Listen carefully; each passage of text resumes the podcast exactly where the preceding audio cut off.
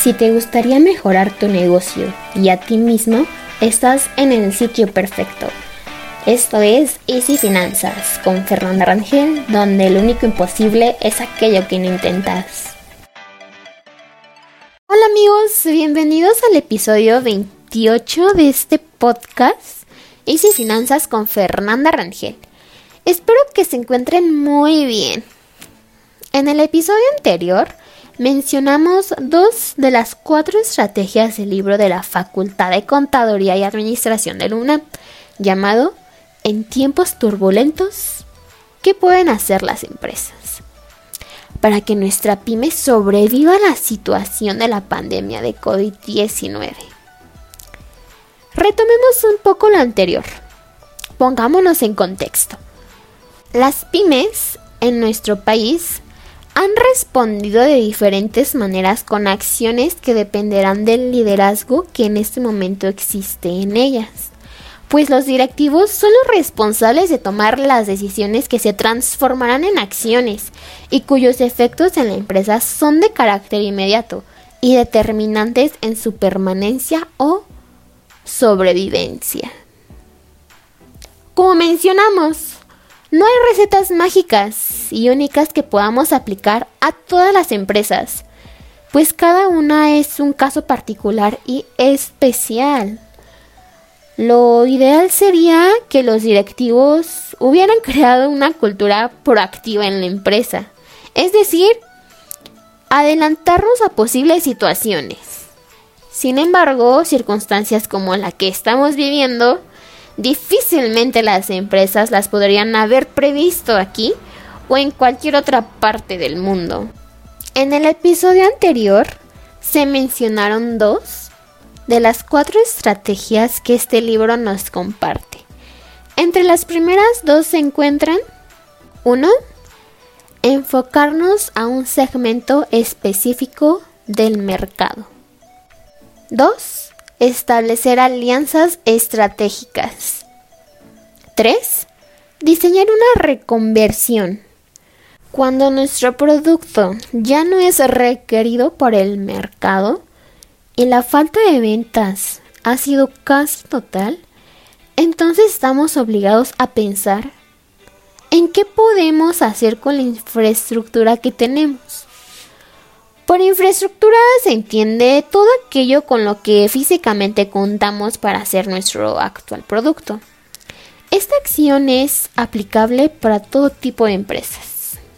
Ejemplo de ello son las acciones de la empresa modelo, que de fabricar y embotellar cerveza ahora embotella agua y fabrica gel antibacterial. Y también aquella empresa que antes hacía estampado de partes automotrices en lámina de aluminio, ahora se dedica a elaborar piezas para los ventiladores y respiradores necesarios para la atención de pacientes en estado crítico. 4. Decidir por una suspensión. Desgraciadamente, cuando todo está perdido, es necesario considerar el costo de salida. Esto quiere decir que cuando nuestro negocio no puede dar más, llegó el momento de retirarnos de manera temporal o definitiva. Pero esa salida seguramente tiene un costo que será mayor mientras más nos tardemos en tomar la decisión. Durante el proceso de retirada, entre las acciones recomendadas puede hacerse acuerdos con los empleados, proveedores, gobiernos, entre otras situaciones. Importante resaltar que nadie nos puede decir lo que debamos de hacer, porque nadie, nadie conoce nuestro negocio mejor que nosotros mismos. Luego entonces, como ya se indicó al inicio de estas observaciones, no debemos olvidar que antes de tomar cualquier decisión es indispensable y obligatorio recopilar la mayor cantidad de información acerca de nuestra empresa que podemos dividir en tres grupos. 1. Proveedores y materia prima. 2. Proceso, maquinaria e infraestructura. 3. Clientes y producto que tenemos. Una vez que tengamos esta información, debemos preguntarnos de qué manera puedo defenderme en una situación como la de la pandemia en el nivel mundial para, en primer lugar, sobrevivir de una manera inmediata. Y de ahí como cualquier boxeador que lo tiran a la luna, levantarse, apoyarnos y regresar a la pelea con una mayor fuerza. Con toda seguridad, ya no seremos los mismos. Experiencias de ese tipo nos renuevan y nos hacen más fuertes.